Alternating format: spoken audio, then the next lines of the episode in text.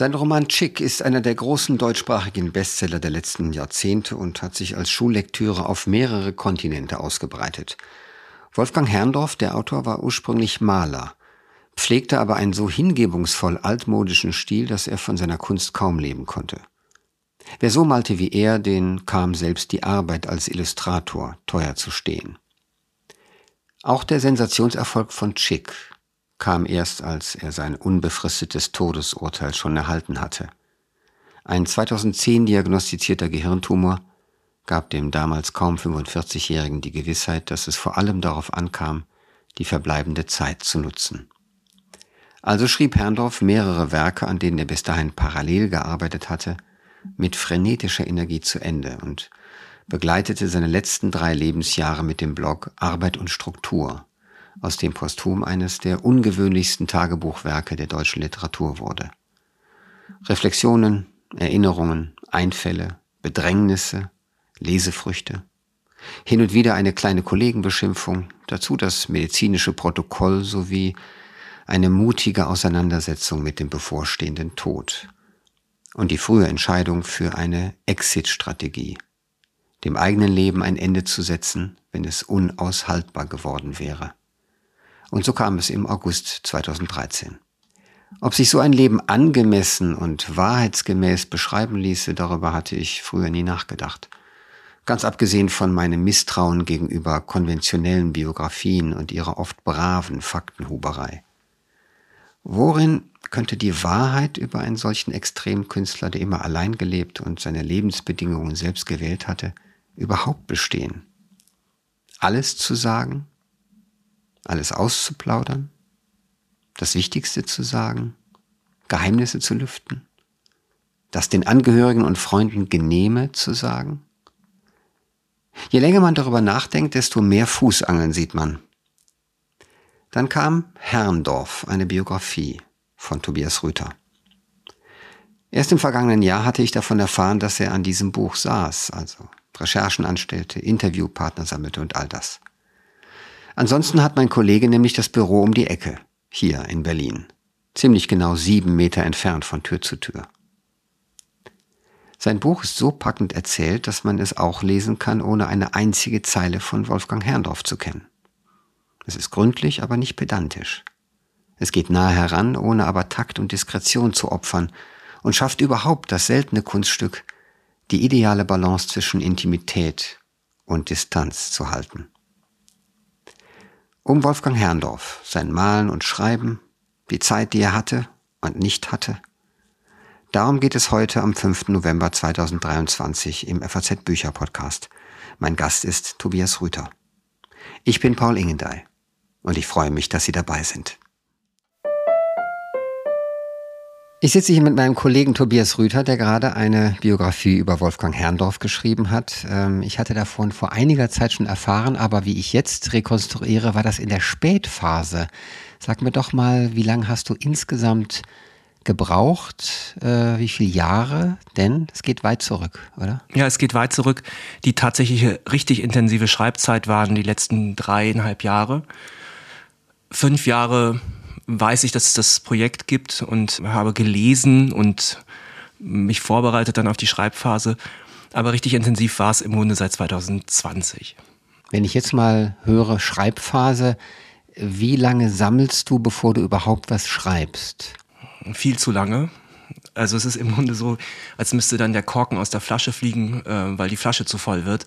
Äh, keine gute Metapher. Also ich warte viel zu lange eigentlich, um dann mit dem Schreiben loszulegen. Aber es ist halt einfach so, dass ich das Gefühl hatte, ich musste, müsste im Grunde alles gelesen und erfragt und besprochen haben, bevor ich dann losschreiben kann. Also ich schreibe nicht, während ich recherchiere. Okay. Das Leben von Wolfgang Herrndorf, wie du es schilderst, ist ein ganz intensives Freundschaftsleben einerseits und andererseits ein sehr einsames, weil er immer allein gelebt hat, bis hin zu seinem Tod und auch mit seiner dann kurz vor seinem Tod äh, geheirateten Frau, Carola Wimmer, nicht zusammengezogen ist. Sie war dann nahe bei ihm. Mhm. Aber diese Spannung aus Freundschaftsleben und Freundschaften intensiv leben auch im Internet und aber Rückzug bewahren, hat es das schwerer gemacht? Für ihn jetzt oder für mich? Wie ja, auch für das? dich bei der, du musstest ja viele Perspektiven sammeln. Ja.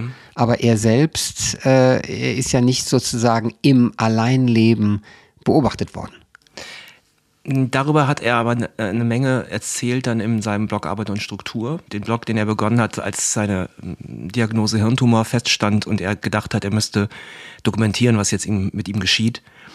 Da erfährt man einiges aus seinem Leben, weil er selber davon erzählt ich würde es mal so sagen, die, äh, die Impressionen, die ich von denjenigen, die dann doch mal ihn zu Hause erlebt haben, bekommen habe, waren so eindrücklich, dass man daraus ganz gut eine Erzählung machen konnte. Du ja. bist sehr diskret in der Beschreibung auch der äußeren, also er hat, ja. sagen wir mal, roh gelebt, ja? Kann man roh sagen? Er hat sich nicht geschont, ja. Also ich habe sehr damit gerungen, ob ich das verrate, dass er mal eine Zeit lang einfach sich die Zähne nicht geputzt hat, weil er einfach so abgetaucht war in, ins Internet und in seine glaube ich, auch in, in, in seine Vision davon, wie man als Künstler lebt und versumpft. Ja, das, das war eine Frage der, des Stils, wie ich das ausbreite. Ja, er hat sich nicht geschont. Er hat also, er hat einfach immer nur aus der Dose ge gelebt sozusagen. Er hat immer ähm, sich den Western-Topf und so ein serbische Bohnensuppe und so ein Zeug äh, warm gemacht. Er war jetzt nicht jemand, der zu Hause sich mal mit einer Kerze und einer Tischdecke hingesetzt hätte und mit einem schönen Glas Rotwein den Abend genossen hätte.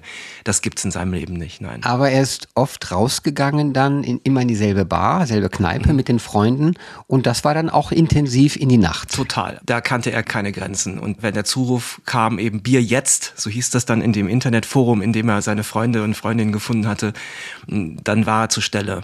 Äh, wenn er nicht gerade gearbeitet hat, dann lieber zu Hause. Aber er war schon auch ein, er hat sich schon noch verschwendet. Ja, das Bier jetzt, habe ich mir das vorzustellen, am späten Abend kommt der Ruf von einem und dann gehen alle physisch aus ihren jeweiligen ja. Behausungen ja. und treffen sich in ja. Prasnik. Genau, in Prasnik auf der Torstraße in Berlin. Das gibt es bis heute. Das ist eine Raucherkneipe.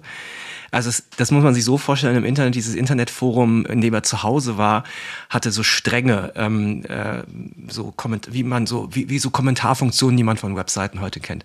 Und einer, ein fester Strang hieß eben Bier jetzt und dann wurde dann halt einfach immer neu zugerufen, bin jetzt im Prasnik oder bin jetzt hier und da. Also meistens im Prasnik. Und sie überlegen sich ganz am Anfang, dass sie da viel zu oft sind und irgendwo anders hingehen müssen, damit nicht so, nicht so langweilig wird. Aber es ist immer das Prasnik eigentlich, ja. Bis wie groß war die Freundesgruppe? Du nennst viele, Na also viele will ich nicht sagen, aber mhm. doch einige Namen mhm. und man kriegt so ein Bild von fünf, sechs Leuten, vielleicht acht, je nachdem, je nach äh, mhm. Zeit wahrscheinlich. Also die fünf bis acht, die im Buch äh, vorkommen, mit denen ich gesprochen habe, sind so der, der von den Baum, man muss sich das vielleicht wie Baumringe vorstellen, das sind so die inneren Ringe und dann geht die Gruppe aber immer weiter. Also ähm, bei der Beerdigung waren es 40 Leute, nicht nur aus dem Forum, äh, aber vor allem so, ich würde sagen, im Prasnik hingen dann immer so acht Leute. Mhm. Eigentlich auch schön, oder? Ja. Etwas, was wir nicht haben, den Stammtisch. Ja, das ist interessant. Diese, also Herrndorf hat entschieden antibürgerlich gelebt und hatte aber dann trotzdem sowas wie äh, große, großes, große Neigung zum Ritual oder sagen wir mal zum, äh, ich würde sagen schon zu einer Form von na, Spießertum ist, äh, wäre zu viel gesagt, aber er hat es gerne so, wie es immer schon war. Also er ist da nicht flexibel, ähm, so würde ich das sagen, in, in seinen sozialen Interessen. Also Prasnik, Verlässlichkeit, ich weiß, ich gehe da hin, dann geht's los, ich kriege Bier und er zieht dann auch weiter, aber es hat schon was Ritualhaftes, ja. Mhm. Stammtisch ist ganz gut, ja. Ja, Stammtisch im positiven Sinne, wie die Spanier etwa das auch sagen, ja, dass sich Freunde regelmäßig treffen im selben Café zu einer derselben Stunde und ich war auch mal Teil von sowas, war aber nicht ganz so oft wie im Prasnik, wie ich mal annehme und auch nicht so viel Bier. Ja. Ähm, es gibt zwei Komponenten, sage ich mal, deines Buches, deines Themas, äh, die ich jetzt besonders, die einem so besonders entgegenspringen. Einmal die Doppelexistenz, erst Maler, dann Autor. Und das zweite ist, dass du sagst es ja auch klar, sechs Bücher in zehn Jahren und zwar unter einem enormen Druck, am Ende auch unter Todesdruck unter, mit der Angst, nicht fertig zu werden. Die Sache mit dem Maler und die doch relativ vielen Jahre seiner Jugend, einfach seine besten Jugendjahre und Studentenjahre, gehen drauf, Maler zu werden und angefeindet zu werden. Wie war das für dich als Nicht-Maler und Nicht-Künstler, also bildender Künstler von außen? Es war doch ein bisschen fachfremd, da reinzusteigen und die Bilder zu deuten. Fremd war vor allen Dingen die Erkenntnis oder sagen wir mal, was mir wirklich fremd war, weil ich ganz anders lebe und weil ich auch kein Künstler bin, war diese Kraft der Entscheidung, für das Künstlerdasein und das dann durchzuhalten. Das ist eine menschliche Distanz zu ihm, die, die ich wirklich stark gespürt habe, weil ich oft dann einfach die Hände beim Kopf zusammengeschlagen habe und gedacht habe, Mensch, also zehn Jahre hält er es in Nürnberg aus. Er kommt dahin und will altmeisterliche Manieren äh, äh, und Techniken kennenlernen, die er sich zum Teil schon als Jugendlicher beigebracht hat. Es will ihm aber keiner das beibringen, weil kein Mensch da 1986 äh, in Nürnberg an der Kunstakademie sowas interessiert. Und er bleibt trotzdem dabei. Und er bleibt so lange dabei, dass er, dass er selber merkt, dass er unglücklich darüber wird. Und er macht trotzdem weiter.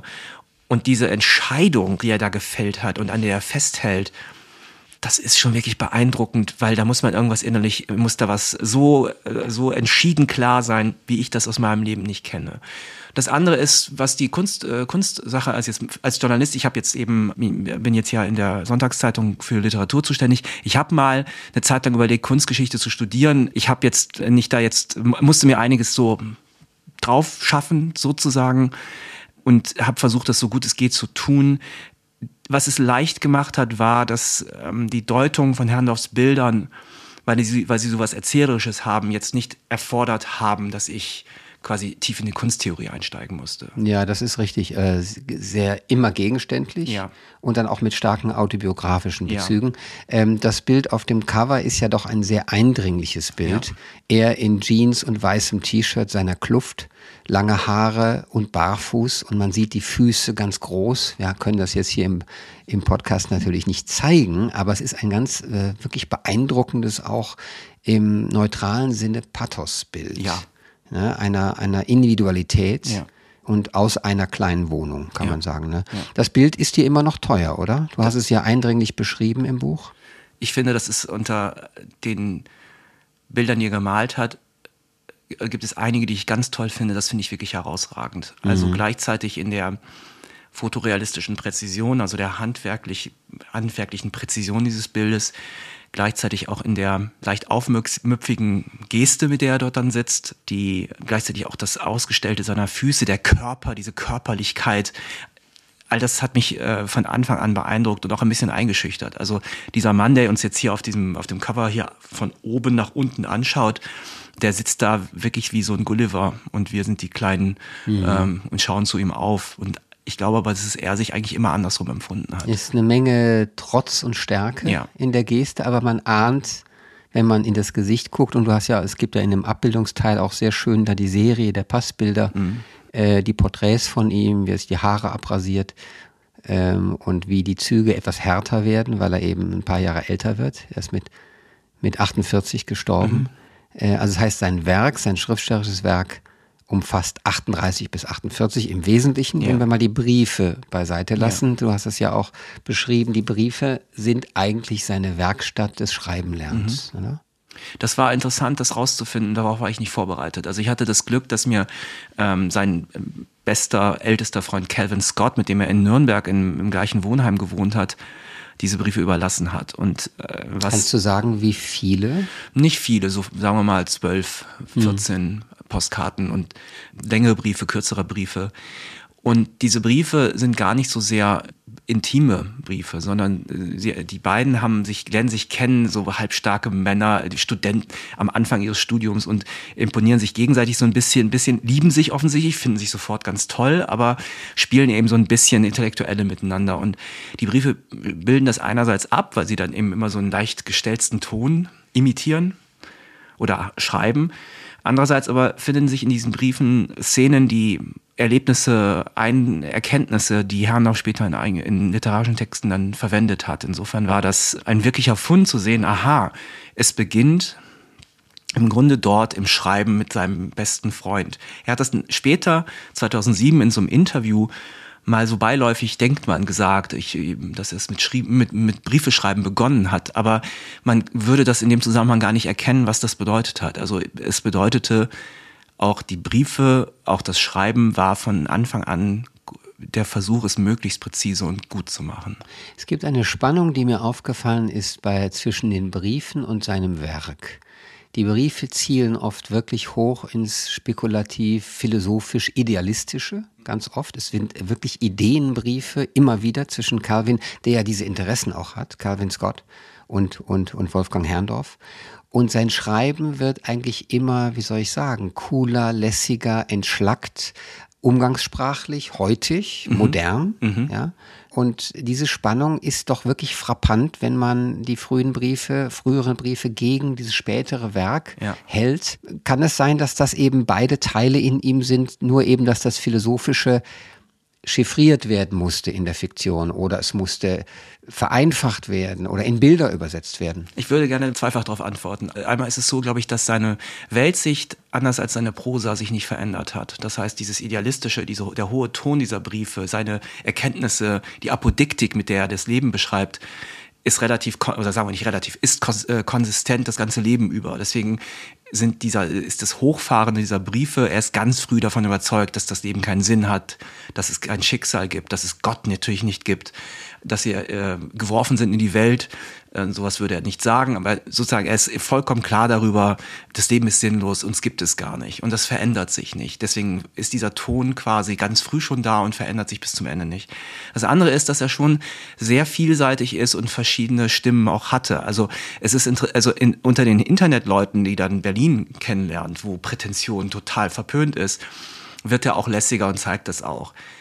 Wenn er dann aber mit, Her ähm, mit Calvin schreibt, äh, dann kehrt der alte Ton wieder zurück, äh, dieses spielerische Hochfahren. Er hat eigentlich oft so eigentlich Stile gespielt, aber trotzdem die Prosa verändert sich, je älter er wird, auch unter dem Eindruck der Leute, mit denen er dann in Berlin zu tun hat. Mhm. Aber die Apodiktik seiner Welterkenntnis, die hat er schon, glaube ich, mit 19, äh, verändert sich da nichts. Mhm.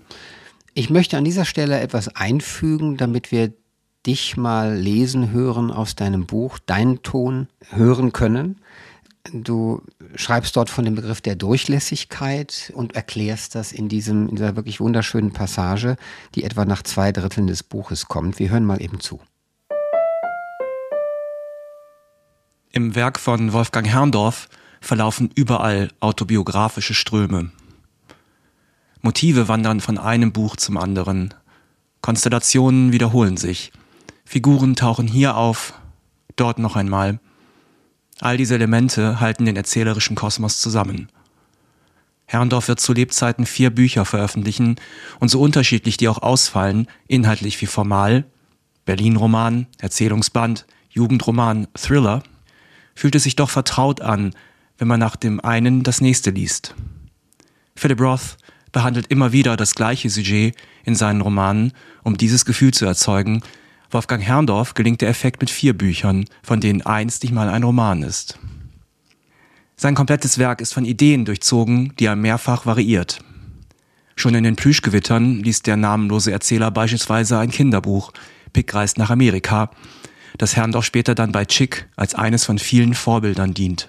Er verrät das in seinem Blog Arbeit und Struktur, während er noch am Manuskript des Jugendromans sitzt in dessen Vorstufen als Titel auch Chick reist in die Walachei oder Chick reist nach Amerika in Frage gekommen waren. Chick beginnt mit einer farblichen Referenz auf Herrndorfs Lieblingsbuch Stendhals Rot und Schwarz. Als erstes ist da der Geruch von Blut und Kaffee. Er lässt seinen Erzähler in den Plüschgewittern Stendhal lesen. Die Mottozitate am Anfang der Kapitel von Sand hat er sich von Stendhal abgeschaut, der ihn auch inspiriert, eine Figur Polidorio zu nennen Polidori hieß der Leibarzt von Lord Byron, mit dem Stendhal persönlich bekannt war. Auch Goethes Werther, den Herrndorf liest, als er im Frühjahr 1986 mit der Fehldiagnose Hirntumor in einem Hamburger Krankenhaus liegt, hinterlässt Spuren im Werk. In Chick, aber auch in den kurzen Episoden aus seinem Leben, die er ins Forum stellt. Einmal erzählt Herrndorf davon, wie er fürchterliche Falafel isst und den Rest davon in den Rinnstein wirft. Am nächsten Morgen lag er immer noch dort und er liegt auch noch heute da, Monate später. Kein Künstler, kein Hund, keine Arschmade hat ihn angerührt, kein Priester ihn begleitet. Anspielungen auf Anton Reiser finden sich im posthum erschienenen Roman Bilder deiner großen Liebe, genauso wie in den Plüschgewittern. Da fügt Herrndorf sie sogar nachträglich in die Taschenbuchausgabe ein. Es herrscht also Durchlässigkeit in Herrndorfs Werk. Prinzipiell. Das macht seine ganz eigene Schönheit aus, seinen Sound. Es herrscht Durchlässigkeit zwischen den einzelnen Büchern, aber auch zwischen Herrndorfs Leben und den Büchern, die er schreibt und den Büchern, die er liest, den Filmen, die er sieht, den Bildern, die er liebt. Es ist eine permanente Gegenwart des Gelesenen und Gesehenen und Geliebten. Alles wird unaufhörlich neu verwendet, verwertet, ausgestellt und vorgeführt. Kaum eine Kommunikation mit ihm, auch privat, ohne Ironie und Uneigentlichkeit, ohne Pointe. Cornelius Reiber erzählt davon, wie Herrndorfs Kritik an den Texten anderer im Forum immer etwas Übertriebenes, Affektiertes, Geschauspielertes hatte und sie deswegen weniger verletzend wirke, zumindest auf ihn. Herrndorf führt Kritik auf, so wie er mit Calvin Scott, Nafta und Settembrini den gelehrten Streit gespielt hat. Ja, ich möchte eine andere Frage anschließen, nämlich die zwei ganz wichtige Künstlerfiguren Proust und Vermeer.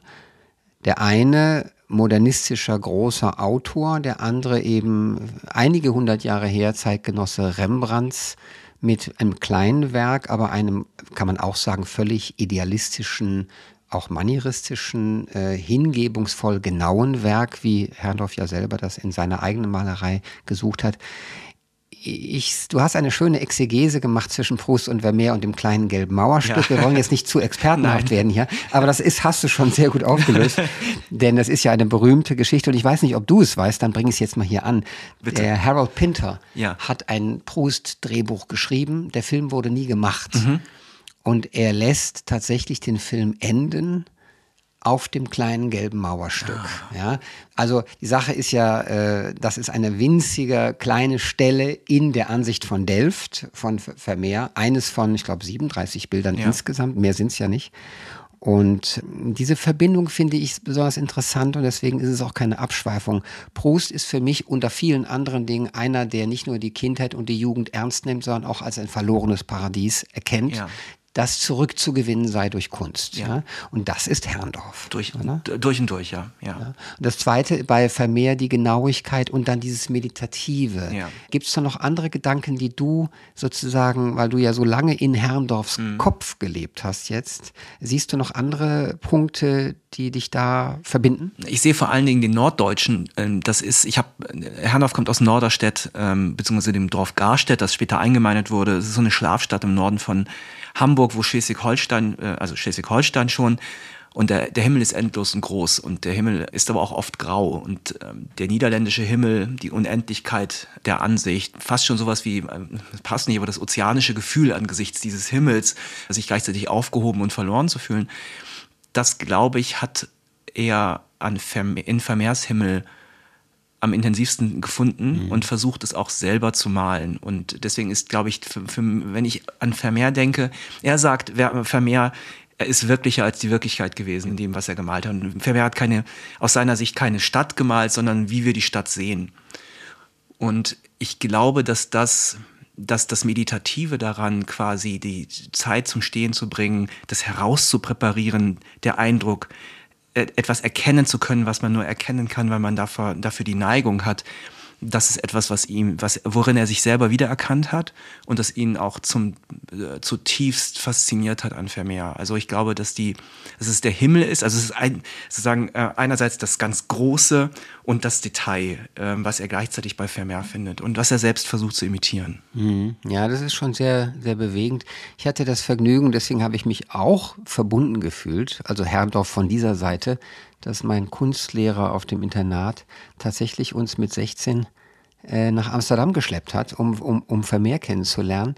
Und deswegen war das eine sehr frühe Prägung und ich äh, verstehe seine Anbetung. Und später kam dann der Vermeer-Kult. Ja. Und anders als Robert Gernhardt, an den ich mich so genau erinnere, der 96 gelitten hat ja. in der großen Vermeer-Ausstellung, ja. habe ich nicht gelitten.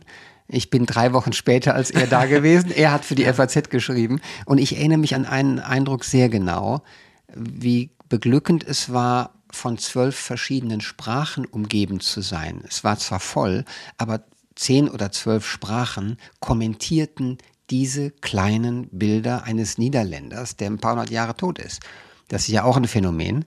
Und, äh, ich hätte mich auch wohl gefühlt. Das ist eine, eine der Stellen, also im Roman, ähm, äh, äh, nein, im, in der Biografie ähm, gehe ich da auch drauf ein, weil Herrndorf ähnlich so wie, wie Gernhardt in diesem berühmten FAZ-Artikel, an den ich mich noch erinnere, wie ich in Berlin in der Küche gesessen habe und ihn gelesen habe und mich, mhm. mich gewundert habe, warum er da so böse wird. Ähm, Herrndorf eben schreibt ähnlich auch in einem Brief an Calvin von seinem Besuch in der Blockbuster-Ausstellung. Und es ist bei Herrndorf arbeiten immer wieder Dinge gegeneinander. Er ist selber zutiefst davon überzeugt, dass das Populäre gut ist. Aber er hat trotzdem die Neigung zu einem unglaublich penetranten Erbsenzähler und Rechthaber. Und äh, ich würde, hätte auch da, glaube ich, so wie du es jetzt beschrieben hast, mich gefreut darüber, wie, wie Leute vor 400 Jahre alten Bildern ins Schwärmen geraten und Trauben mhm. sich bilden und man ist ja Teil davon und freut sich darüber, dass Kunst so äh, Kunst so geliebt und angebetet wird oder dass man Teil davon sein will und so. Und theoretisch ist das Herrndorf auch, aber praktisch kann das einfach nicht haben, wenn irgendjemand eine andere Ansicht über Vermeer hat als die seine und dann wird er sehr ausfallend und spielt es zwar auch so ein bisschen, aber da ist er wirklich auch editär und, ähm, und hochfahrend. Aber eigentlich ist er, und so sind seine Bücher ja auch, also hochgradig lesbar und zugänglich. Er, er will nicht verquast sein, er will klar sein aber er ist trotzdem schon auch ein arroganter Mensch gewesen, was seine eigenen intellektuellen Fähigkeiten angeht. Ja, das muss man, glaube ich, so hart sagen. Mhm. Jetzt kommt etwas, und ich will dich jetzt nicht überflüssig loben, aber ich muss es an dieser Stelle tun. Es ist tatsächlich, dass du, da du ihn ja nicht persönlich kanntest, gewissermaßen an ihm vorbeigeschraubt bist und auch an dem, um, an dem Kreis um ihn herum. Ich glaube, eine der großen Stärken neben dem guten Schreiben und dem Recherchierten ist die Distanz, die du bewahrst, trotz der Nähe oder die Nähe trotz der Distanz, je nachdem, wie man es nehmen will. Du hast, äh, du würdest das, glaube ich, im Gespräch beim Bier mal so sagen, wie du es gerade gesagt hast. Ja.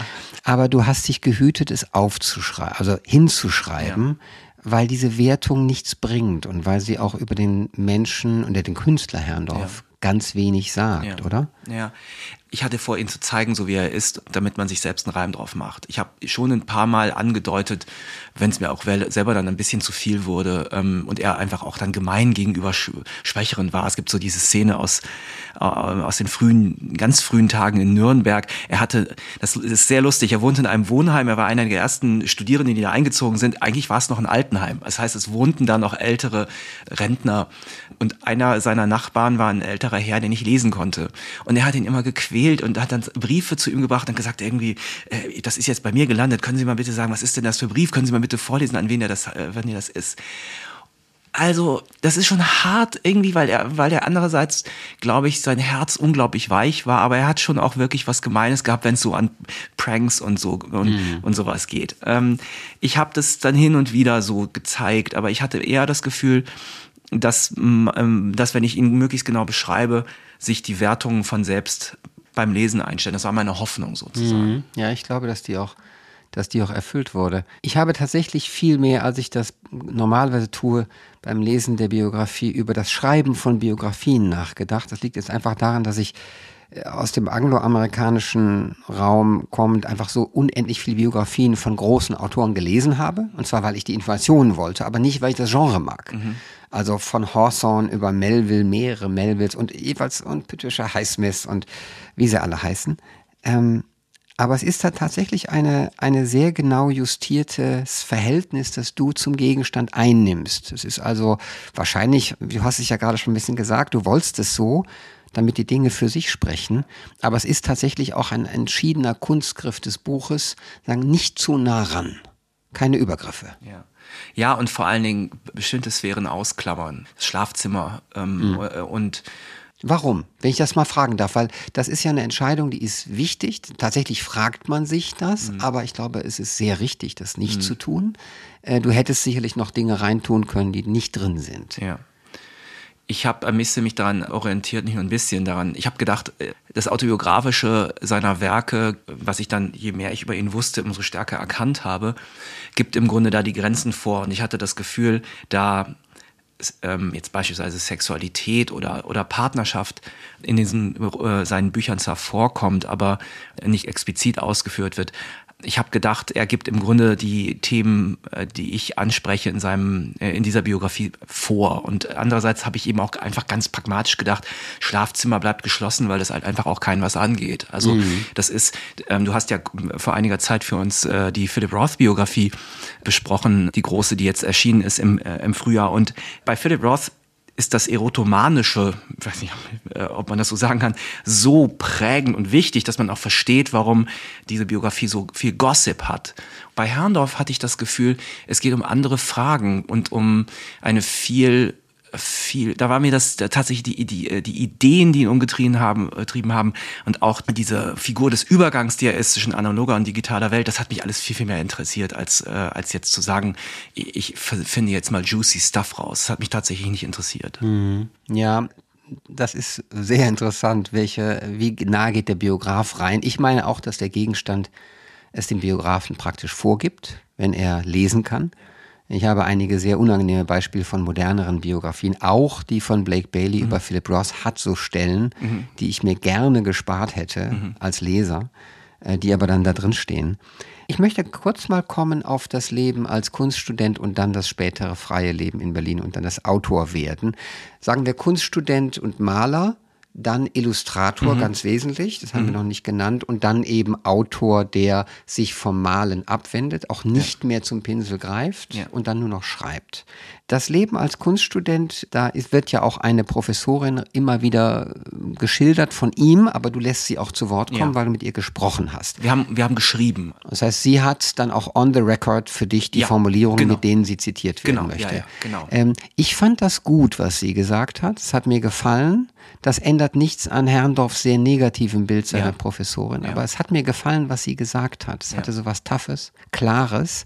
Darf ich fragen, hat sie reagiert auf dein Buch? Bislang noch nicht. Okay. Wir haben einen äh, sehr freundlichen Briefaustausch, tatsächlich Briefaustausch äh, miteinander gehabt. Und für mich war äh, von Anfang an klar, das ist ja ein journalistisches Buch. Ich wollte natürlich, wenn ich eine Meinung präsentiere, die andere auch hören.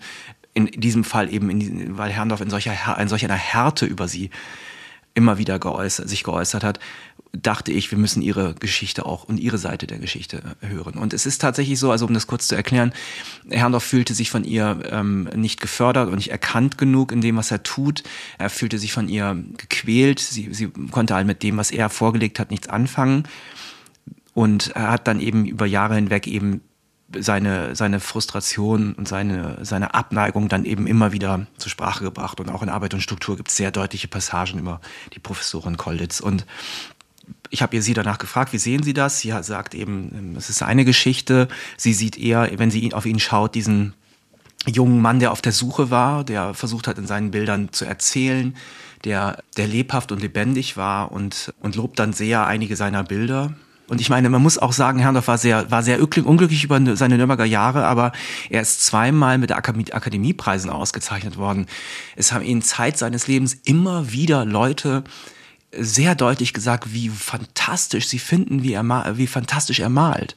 Er hat es nicht zur Kenntnis, also er, vielleicht hat er es zur Kenntnis genommen, aber geglaubt hat das, glaube ich, nie. Ja, es hat vielleicht auch nicht gereicht. Es hat ihn. Genau, es, ja, es war halt einfach nicht, vielleicht ist die Antwort einfach darauf, warum das keine Resonanz da bei ihm ausgelöst hat, weil er wusste, dass es nicht richtig ist und es nicht richtig passte, weil er nach einer anderen Ausdrucksform gesucht hat. Und vielleicht war ihm das Lob für die technische Versiertheit nicht das, was er hören wollte, sondern er wollte eben dann doch eher dann auf das Erzählerische hinausgehen und ähm, ähm, das, was er in den Bildern versucht hat zu erzählen, was zum Teil naiv und anrührend wirkt, das ist dann in, man merkt sofort, wenn er anfängt zu schreiben, wie viel stärker im Ausdruck und autonomer und eigensinniger er ist, sobald er anfängt mit Buchstaben zu arbeiten und nicht mit Pinselstrichen. Hm. Er stellte sich natürlich mit dem Pinsel in eine Tradition, die zu der Zeit nichts zu suchen hatte ja. in der Bundesrepublik. Ja. ja. Also ja gar nicht da war. Ja, genau. Und die, und die dann erst als Witz funktionierte. Also als dann er bei der Titanic eben eine Mappe anschickte und dann die sehen, gesehen haben, was für unglaubliche Imitate er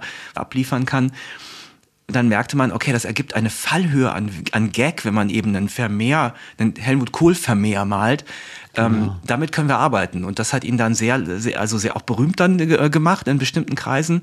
Der Herrndorf Helmut Kohl Kalender ist 40.000 Mal gedruckt worden. Also äh, da sind Imitate von Bas Baselitz und Picasso drin und aber vor allen Dingen der Vermeer Kohl ist eben einzigartig toll. als Witz hat's funktioniert, als quasi als eine, als eine ironische Zuspitzung hat diese Art der Manier funktioniert, aber als Ausdrucksform einer eigenständigen, wie soll man das sagen? Weltsicht. Weltsicht, also mhm. das hat nicht geklappt. Ich finde es faszinierend, wie er Kohl als Gegenwartsfigur und natürlich auch damals Hassfigur der Linken, als, als Birne, wie er diesen gewaltigen Mann in eine Ikonografie der seriösen Malereigeschichte stellt. Ja. Das ist natürlich fantastisch, fantastisch als Gag. Ne? Aber du sagst es ganz richtig, es kann nur mit Ironie und mit Unterwanderung verstanden werden.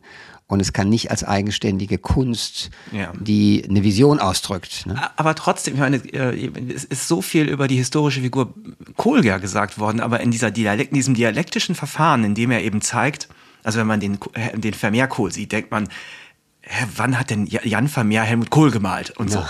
Und dann merkt man aber auf einmal durch diese dialektische Art und Weise, ist das eine Art von Würdigung? Helmut Kohl funktioniert eben auch in einem Edward Hopper Surrounding und einem ähm, und bei Vermeer auch und so. Und gleichzeitig ist es natürlich total, ähm, äh, also unterminiert er natürlich quasi die historische Größe, indem er einfach wie, wie so eine, wie so ein Gartenzwerg in lauter Vorgärten, unterschiedliche Vorgärten der, der Weltgeschichte reinstellt. Ich bin mir bis heute nicht richtig sicher, äh, äh, also ich meine, man weiß von Calvin äh, Scott, dass Herrn auf mal auf einer Kohl-Demo äh, Kohl weg oder so gebrüllt hat. Wie er ihn wirklich gefunden hat, ähm, das verraten diese Bilder nicht, weil sie, glaube ich, auch da wieder eben eine intellektuelle, abstrakte Spielerei mit Wahrnehmung und in diesem Fall dann eben auch mit der Frage sind, was eigentlich ähm, historische Größe äh, ist. Also, ja, ist es nicht eher tatsächlich, was du gerade auch sagst, dass er im Grunde eine Kohl-Hommage macht, ohne jetzt den ganzen Politiker ja. für gut zu befinden. Ja. Aber es ist eine Hommage an das Zeitphänomen ja. Kohl den Politiker, der unsere, weiß nicht, 16, 15, 16 Jahre beherrscht hat ja. und der so prägend war. Ja, also damit verbunden ist ein anderer Aspekt in dem Buch, der dadurch habe ich es dann wirklich auch noch mal über Herrndorf hinaus mit wirklich gigantischem Interesse gelesen. Es beschreibt die Jahre, in denen ich im Ausland gelebt habe. Und ich war ja einfach nicht da über einen großen Teil dieser Zeit und sehe jetzt hier, wie du eine Nürnberger, wenn man so will, Provinzszene auch in der alten Bundesrepublik, wo er vergeblich versucht, erfolgreich zu sein ja. als, als, als Malstudent. Und er kommt dann in das neue Berlin, das Nachwende Berlin. Ja äh, das noch räudig ist und ranzig ist und ein bisschen klebrig ist. Und da macht, da baut er sich ein neues Leben. Ne? Und das ist dann eben auch eine, schon eine Soziologie dieser wichtigen Berliner Jahre, ja. oft, oft glorifiziert und verklärt, aber wie ich finde, fabelhaft dargestellt welche Biotope das gab. Ja. Das musste ich auch fasziniert haben, denn du, ich weiß nicht, seit wann du in Berlin bist. Äh, seit 1994. Also das Von ist, daher ist es auch deine Zeit. Ja, ja, ja. Also ich war auch relativ nah dran an der, also ich muss dazu sagen, ich gehörte eben eine ganze, ganz kurze Zeit zu dem Kreis, der, Kreis dieser Internetforumsleute, die höflichen Paparazzi. Das war eben so ein rund um Tex Rubinowitz und Christian Ankovic, ähm, der eine Satiriker und äh, Humorautor, der andere Journalist, die sich also um die herum bildete, diese Gruppe. Das war so eine Internetseite, auf der man eben sich geschrieben hat. Und da gehörte ich dazu, ganz kurz. Aber die späten 90er Jahre, die Ankunft der Bundesregierung äh, hier, die diese damals noch bestehenden Biotope, wie du sagst, gleichzeitig aber die immer noch sich im permanenten Umbau befindende, befindende Stadt, die aus in meiner Ansicht damals äh, oder Erinnerung sehr unangenehm eigentlich war. Gleichzeitig aber so ein intellektuelles Klima. Wir waren ständig an der Volksbühne. Wir haben im Prater, ähm, das ist die quasi die, der, das Gartenlokal der mhm. Volksbühne. Schlingen sich Aufführungen gesehen ich habe gerade mit dem Dramatiker Marius von Meinburg, der an der äh, Schaubühne arbeitet, so ein bisschen geschrieben über diese Zeit und er er nannte das diesen Atem, das fand ich ein ganz tolles Wort, mhm. dieser Atem dieser Jahre, wo man dachte, jetzt hier ist, öffnet sich alles, wie, wie einmal wirklich großes Ausatmen oder Einatmen, man nimmt alles auf. Es war so viel noch möglich. Und damals war eben auch Berlin als eine Form von eigener Erkenntnismaschine sozusagen das drückte sich aus in ganz vielen Sonderseiten von Zeitungen. Wir, wir sitzen hier in der Redaktion, in der damals die Berliner Seiten der FAZ 1999 gegründet, die drei Jahre hielten, eben produziert wurde, wo man auch das Gefühl hat, wir müssen hier dabei sein, während das passiert, auch in dem, ähm, in dem geradezu literarischen Willen danach, das aufzuzeichnen. Da mittendrin war Herrndorf und ich war Zaungast, ich habe studiert damals, aber ähm, wollte natürlich, ich habe das alles wahrgenommen und wollte unbedingt auch irgendwie zu dieser Welt dazugehören. Und vielleicht, ich, also ich mich freut es, wenn ich jetzt wieder, wie bei dir, und ich habe das jetzt ein paar Mal schon gehört, mich freut es unendlich, wenn ich höre, dieses Berlin-Porträt ist dir, ist dir gelungen. Ich, ich erkenne mich da wieder. Tatsächlich sind das für mich auch prägende Jahre gewesen und ich finde ihn in dieser Zeit so ungewöhnlich, weil es ganz viele, auch viel kleinere Talente als damals angefangen haben zu schreiben für die Zeitung, weil die Zeitungen die Seiten geöffnet haben und gesagt haben, schreibt und denkt auf unseren Seiten nach. Er hat sich da komplett rausgezogen und ist aber trotzdem an dieser Zeit und diesen Leuten gewachsen so ein bisschen. Und diese Diskrepanz eben und dann sowieso Berlin als immer offener Ort, das wollte ich auf jeden Fall beschreiben, weil es einfach ihn so glücklich gemacht hat, dass er wirklich davon dieser Zeit sagt, mein Leben hat eigentlich erst in Berlin begonnen, als ich in Berlin ankam, 96. Das ist ein ganz schön harter Satz, denn da ist er 30. Ja, das ist hart für einen jungen Mann, der bis dahin sehr viel gelitten hat und auch sehr allein war, ne? Bis auf diese sehr wichtige Freundschaft jetzt mit Calvin Scott. Wir haben es geschafft, noch keines der Werke, der schriftstellerischen Werke zu nennen. Äh, ich würde dich um was bitten, aber wirklich einen ganz kleinen Durchgang. Ja. Einfach, dass du mal wie ein Vogel fliegst du über die sechs okay. Bücher. Ja. Äh, dass natürlich Chick, der große Bestseller, ja. Äh, da in der Mitte glänzt, ist ja selbstverständlich ja. ein Schulbuch äh, heute, ein klassisches Buch, Millionenauflage, verfilmt. Aber flieg doch mal für uns kurz über das Werk. Ja. Es beginnt, das Werk beginnt mit einem Roman in Plüschgewittern. Das ist sowas wie der nachgeschobene Versuch, Christian Krachts Faserland in die Berliner Zeit 2002 zu verfrachten. Also so ein Hipster-Milieu, äh, in Berlin Partys. Sehr witziger Drogen. Ton. Sehr witziger Ton, genau. Ich mag es nicht so gerne. Ich finde es, äh, es klappt noch, also es klappt nicht so richtig, äh, Kracht hinterher zu malen, den er sehr bewundert äh, hat. Jetzt habe ich hinterher malen gesagt, aber er kopiert ihn halt.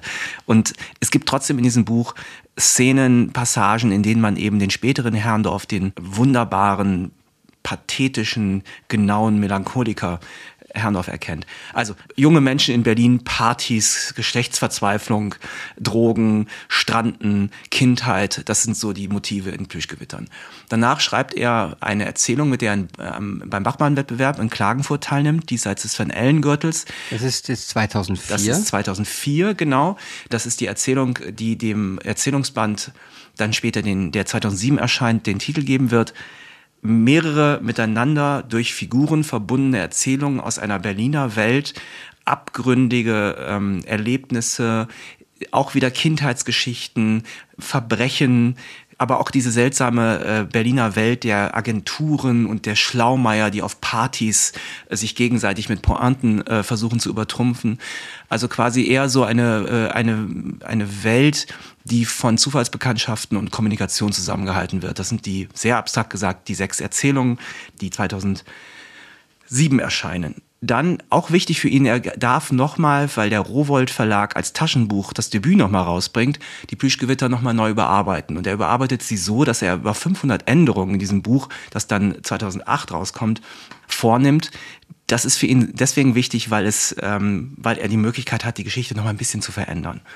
Und er, er nähert es doch mehr der späteren Poetik Genau, an, ja, ja, also, also und, er, und er, mehr Herrndorf. Mehr Herrndorf und äh, auch vor allen Dingen, weil er Sachen und weil, weil er vor allen Dingen streicht und das Streichen ist für ihn ganz wichtig, weil er immer das Gefühl hat, es sind die falschen Sätze, die falschen Sätze muss raus. Er hat immer das Gefühl gehabt, seine Bücher sind nicht gut.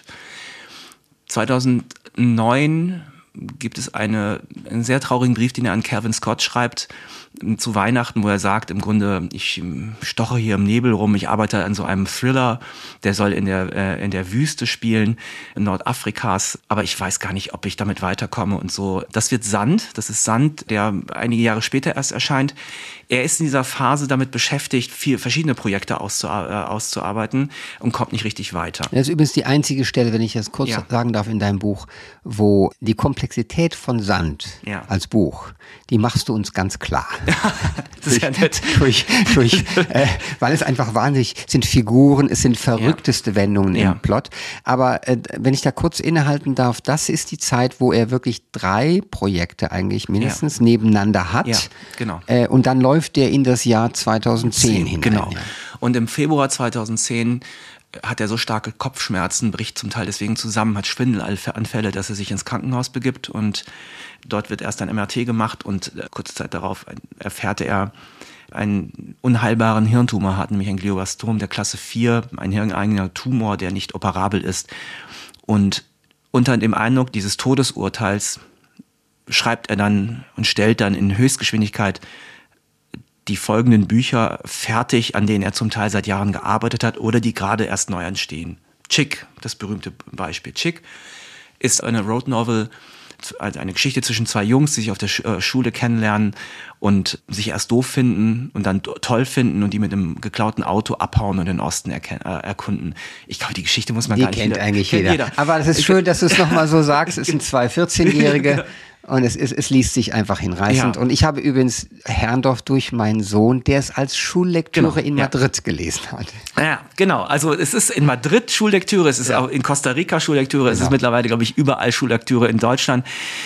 Das was diese ganzen Gesch Bücher zusammenhält, äh, also auch Sand, den äh, Spionage-Thriller, der eigentlich versucht, mehrere Bücher gleichzeitig zu sein, also eine packender, packender äh, Stoff, rätselhafte Geschichte, die man nicht richtig blickt, coole Typen, Knarren und heiße Miezen, so würde er das wahrscheinlich selber beschreiben, also das war jetzt nicht mein O-Ton. Und spielt Mitte der 70er Jahre. Ich habe immer das Gefühl, wenn ich das Buch lese äh, und rein äh, aufschlage, es ist so ein John Paul Belmondo-Film, der, der aus den 80er Jahren, der an einem Sonntagnachmittag, wenn es regnet im November im ZDF um 16.45 Uhr läuft. Und das ist so eine, das ist eine atmosphärische Geschichte, eine sehr düstere Geschichte von Vergeblichkeit. Jemand versucht, sein Gedächtnis wieder zu finden, versucht, äh, versucht, sich aus Gefangenschaft zu befreien. Die Hauptfigur wird am Ende trotzdem erschossen, obwohl er sich so bemüht hat. Eine sehr mhm. düstere Parabel auf das Leben. Das ist der Roman, mit dem er dann den Preis der Leipziger Buchmesse bekommt. Währenddessen schreibt er aber im Grunde schon ein Buch, was wir heute als Arbeit und Struktur kennen. Damals ist es noch ein Blog im Internet, in dem er eben tagtäglich Auskunft gibt über sein Leben. Daraus wird, glaube ich, ein autobiografisches Tagebuchwerk, was einzigartig ist in der deutschen Literatur. Ich musste sehr, sehr lange da, ich musste sehr lange nachdenken. Es hat, das Arbeitsjournal von Brecht hat vielleicht in der, Kü in der Kühle und der, und der Pointiertheit und auch dem Gossip-mäßigen vielleicht noch Ähnlichkeiten damit. Aber eigentlich ist das, dieses Arbeit und Struktur, das muss man zu den Büchern, die er schreibt, in dieser Zeit zählen, einzigartig in der deutschen Literatur. Das denke ich auch, wenn ich da was einfügen darf. Ja. Es fügt sich für mich auch in eine Reihe mit äh, den, ja, wie soll man sagen, großen Todesbüchern. Ja. Im Angesicht des Todes haben Harold Brodkey und andere, Christopher Hitchens ja auch, ja. Äh, Bücher geschrieben, Sie blicken schon nach vorne und wissen, sie sind bald nicht mehr. Und bei Herrndorf ist natürlich, das beschreibst du sehr eindringlich, das äh, Schreckliche für ihn. Es kann alles sein zwischen 17 Monaten und er weiß nicht was. Und ja. es werden dann deutlich mehr aber es werden nicht genug, um alles abzuschließen. Alles abzu, ja. Und was er nicht mehr alleine abschließen kann, was aber dann äh, seine Arbeitspartnerin und enge Freundin Katrin Passig und sein Rowold-Lektor Markus Gärtner für ihn fertigstellen oder sagen wir mal redaktionell fertigstellen, ist das letzte Werk Posthumaschinen Bilder deiner großen Liebe. Das ist ein abgerissenes, in kurzen, kurzen Kapiteln sich vor durch die Bundesrepublik bewegendes Buch über die dritte Hauptfigur aus Chick, nämlich Isa, deren Lebensgeschichte wir erfahren in so einem, ich, für mich ist es immer, ich, ich, ich habe es immer auf die Formel bundesrepublikanisches Märchen äh, mhm. gebracht, weil es gleichzeitig so ein romantisches Deutschland, aber vor mit so Elektrozaunkulissen eben ist und äh, so ganz Start-Stopp-mäßig kurze Kapitel und aus meiner Sicht der schönste Ton, den man von Herrnhoff bekommen kann. Und damit endet das Werk. Das und ist so, das sind sechs Bücher in zehn Jahren. Ja. Äh, und es gibt eine wunderschöne Werkausgabe, mhm. drei dicken, fetten Bänden. Ja. In einem hast du auch das Nachwort geschrieben. War das für dich der Keim der Biografie? Tatsächlich ist das das erste Mal gewesen, äh, 2015, 2015 genau. Bei das erste, mal die erste Gelegenheit, systematischer über ihn nachzudenken. Das heißt, die, ich, ich habe dieser, dieses Nachwort geht im Grunde von, von fünf, sechs zentralen Thesen aus, Dingen, die wichtig sind im Werk Herrndorfs, Freunde, das Universum, Kindheit. Das waren schon, das ist schon, eine, also sagen wir intellektuell, äh, bei der intellektuellen durch, Versuch der Durchdringung von Herrndorf war das schon so eine Keimzelle, das stimmt ja. Und mhm. ähm, es ist aber so, dass viele der Dinge, die ich da angenommen habe, dann in der Recherche sich nochmal ganz anders, also für das Buch jetzt nochmal ganz anders dargestellt haben, auf das ich zum Beispiel überhaupt nicht vorbereitet war, war, wie stark autobiografisch dieses dieses Werk ist. Es gibt nichts von Herrndorf. Das würde ich jetzt wirklich entschieden sagen, weder einen Text noch ein hingekritzeltes Cartoon von ihm, das frei wäre von autobiografischen Spuren. Alles, was er angefasst hat, ist, da ist, steckt irgendwo eine Erfahrung, die er dann nochmal verwandelt in was Neues. Das heißt, drin. er ist kein Erfinder in dem Sinne, ne? Also, um diesen Typus mhm. mal zu sagen. Kein Fabulierer, das, das sowieso nicht. Ja. Also, er setzt sich, es ist jetzt nicht so, dass er über, also es gibt, nee, das ist eine interessante Frage. Natürlich hat er sich die Geschichte von äh, Mike und Chick ausgedacht. Mhm. Sand ist natürlich eine erfundene ein, also ist ein erfundener Plot, natürlich in dem Sinne. Es ist auch nicht autofiktional in dem Sinne, dass er diese Bücher mhm. schreibt, um mehr über sich herauszufinden. Er nutzt Erfahrungen seines Lebens, um sie in neuen Konstellationen, glaube ich, nochmal für sich selbst erfahrbar zu machen. Ähm, das würde ich schon sagen. Sich so ein bisschen nach Hause zu schreiben. Er hat über Chick gesagt, Pro Pro Projekt Regression, wie ich gern gelebt hätte. Gleichzeitig aber verallgemeinert er diese Erfahrung, also gerade die Kindheitserfahrung, verallgemeinert er so weit, dass es für uns alle erfahrbar nachvollziehbar ist. Also da hört dann die Autobiografie auf, sondern er nutzt das, verwandelt das in etwas, an das man andocken kann und mit dem man sich identifizieren kann. Aber es ist jetzt nicht so, dass, sagen wir, wen könnte wer würde mir jetzt einfallen als also so Gerhard Henschel, der deutsche Schriftsteller, mit dem er sehr mhm. äh, befreundet war und äh, sehr eng zusammengearbeitet hat für ein Buch, der sein, seine, sein Leben quasi in einen Roman verwandelt. Das ist das nicht. Aber mhm. trotzdem findet sich überall ja, überall autobiografisch. Ja. Und das hast du dann erst gesehen, als du ja. dann mal ins Leben reingeschaut hast. Ja, genau. Ähm, man hat bei dem Buch den Eindruck, dass du, ich weiß gar nicht, wie ich darauf komme, dass die Freunde und das Umfeld sich geöffnet haben, ja, und dass du sie aber auch, wie soll ich das jetzt nennen? Auch in einem gewissen Abstand hältst, damit es nicht zu bevölkert wird oder zu viel durcheinander geredet wird. Das ist eine sehr geordnete Biografie, mhm. wo ich immer das Gefühl habe, naja, ich finde es wichtig, mhm. äh, sehr genau zu wissen, was man da tut, aber ähm, sicherlich haben die dir viel mehr erzählt natürlich. Du hast wahrscheinlich die Bänder voll, wie ja. man früher sagte, ne? Also Tapes gemacht davon, aber sehr konzis gesetzte Aussagen des Umfeldes, so dass ihn, sie ihn be beleuchten. Es hat mich beeindruckt, du bist bei einer Länge von 300 noch was Seiten, 360 Seiten oder sowas. Ne? Das ist ja für eine Biografie eine schöne Länge, weil es eine Geschichte erzählbar macht, aber es ist kein 800 Seiten Klopper. Mhm. Ist nicht Blake Bailey, ja. Es ist nicht Blake Bailey und Philip Ross, äh, ähm, wobei natürlich da auch das Leben. Ja, da ist, der ist, hat doppelt so lang gelebt. Er, hat fast, 40, ja. äh, er hat sich 40 Bücher oder ja, sowas genau. geschrieben. Nein, aber ich finde diesen Zusammenhang zwischen der Länge des Buches und dem Ziel, das es sich setzt, sehr wichtig. Gerade bei Biografie, einem doch in vielen Fällen runtergekommenen Genre, weil es oft so so Auftragsarbeit und äh, Dokumentaristenpflicht ist und gerade im Angelsächsischen kennt man das so gut, mm. ja. Mm. You know, describe the life, ja? ja? Und dann hat man dann eben das abgehandelt. Ne? Ja. Und das ist bei dir schon tatsächlich eine, ich würde es wirklich eine Erzählung aus der Bundesrepublik nennen. Äh, du hast ja, ja, ganz bewusst dann irgendwie keinen dollen, sag ich mal, keinen klingenden Titel, keinen Nein. eigenen Titel und du hast eben nur Herrndorf eine Biografie, ne? Ja. Und das ist das Schlichteste, was es gibt. Aber es erzählt tatsächlich diese Jahre und gibt so sehr viel Einblick in so Milieus, mhm. die ich tatsächlich auch mit einer großen Neugierde gelesen habe. Weil als ich nach Berlin kam, war das Berlin, das da zelebriert wird, wirklich passé. Ja. ja? Ich ja. habe also ein ganz anderes Berlin Also dem Berlin, das ich diesem Buch beschreibe, wird hinterhergeheult. Also genau. ja, das muss man so sagen. Ja, ja genau. Ich habe noch zwei Dinge. Das eine ist, ich möchte dich mit einer kleinen These, die ist sehr bescheiden, aber es ist eine kleine These konfrontieren, was mir bei der Lektüre der Biografie auffiel. Ich würde sagen, Herrndorf hatte der Gesellschaft nichts zu sagen, aber er hatte ihr was zu schenken, was zu geben, wenn sie denn Ohren hat zu hören. Mhm. Würdest du damit gehen?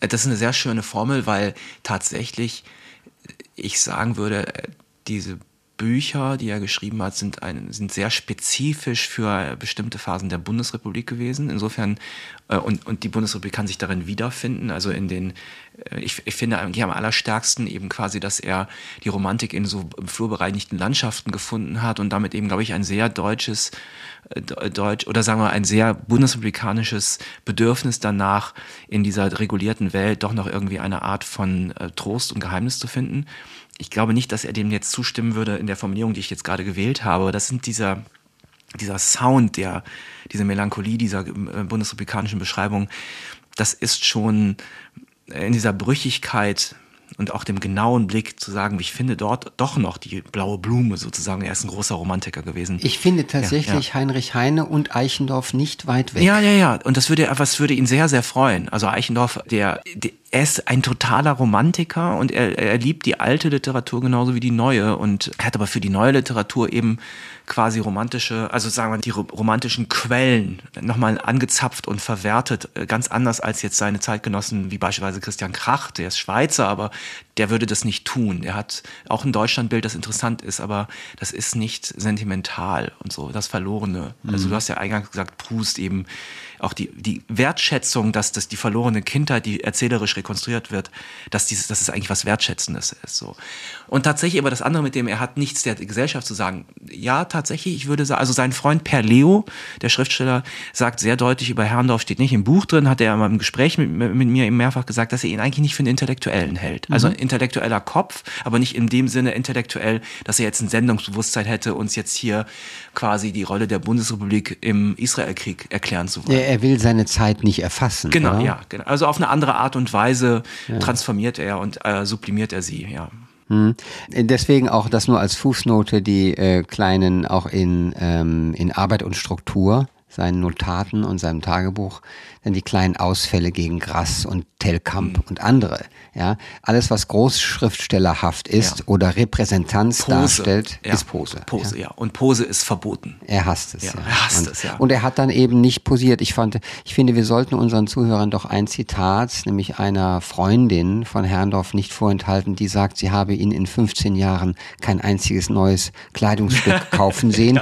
Äh, dann sagt aber eine Fußnote, doch, da gibt's die eine Hose und die grüne Adidas Trainingsjacke. Ja, Oder? Ja, also das ist, äh, da ist halt Katrin Passig hat das ein bisschen übertrieben, ähm, aber es ist für sehr ihn, witzig. ja, aber sehr witzig ist auch die andere, ich muss das kurz erzählen, das ist einfach so eine, das ist einfach die schönste Anekdote eigentlich, die ich aus der Welt oder aus diesem Aspekt von ihm kenne.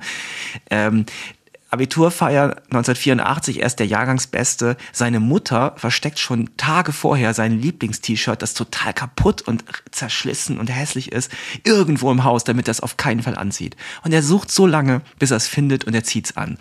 Und ich finde daran so toll, wirklich, man muss einfach sich klar machen, wenn jemand unbedingt das allerletzte T-Shirt anzieht, was er besitzt, dann macht er das absichtlich. Das heißt, dieses T-Shirt anzuziehen ist jetzt nicht, bedeutet jetzt nicht, mir ist Kleidung egal, sondern mir ist das, nein, mir ist Kleidung elementar wichtig.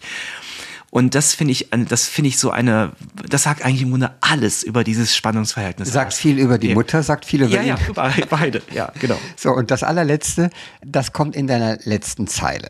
Und das müssen wir dann Ach, doch ja. hier noch weitergeben. Ja. Äh, einfach deswegen, nicht weil ich mit dir jetzt da diskutieren will, sondern einfach weil ich dich fragen will, du wusstest ja genau, was du tust.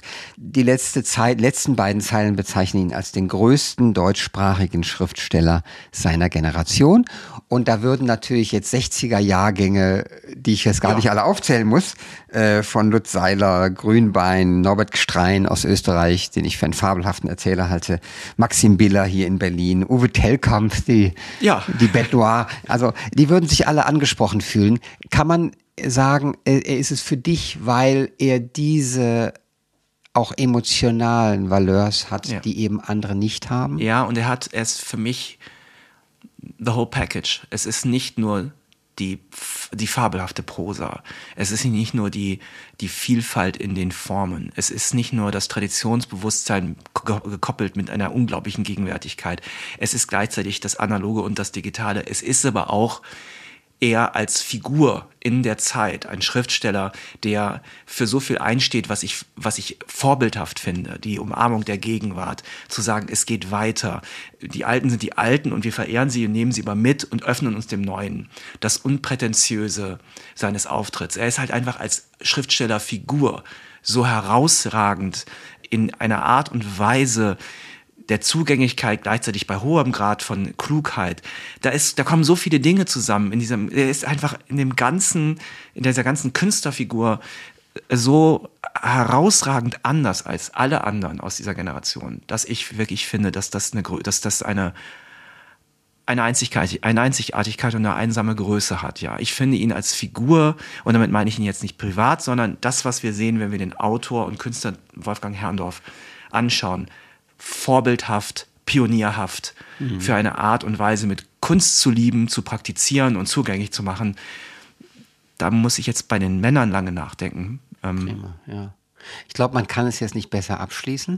Auch das ist ja ein abgenudelter Satz. Also ich empfehle diese Biografie wirklich allen, die nicht nur Wolfgang Herrndorfs Werk kennen, sondern auch die, die es nicht kennen, äh, haben hier mehr als eine Einführung. Sie werden im Grunde durch Werk und Leben geführt und äh, kriegen auch eine Ahnung, welchen besonderen Blick du darauf hast. Ich danke dir sehr für unser Gespräch und ähm, hoffe natürlich, dass dieses Buch weiteren, es hat schon viel Erfolg, weiteren großen Erfolg hat. Vielen Dank, vielen Dank für das schöne Gespräch, Paul.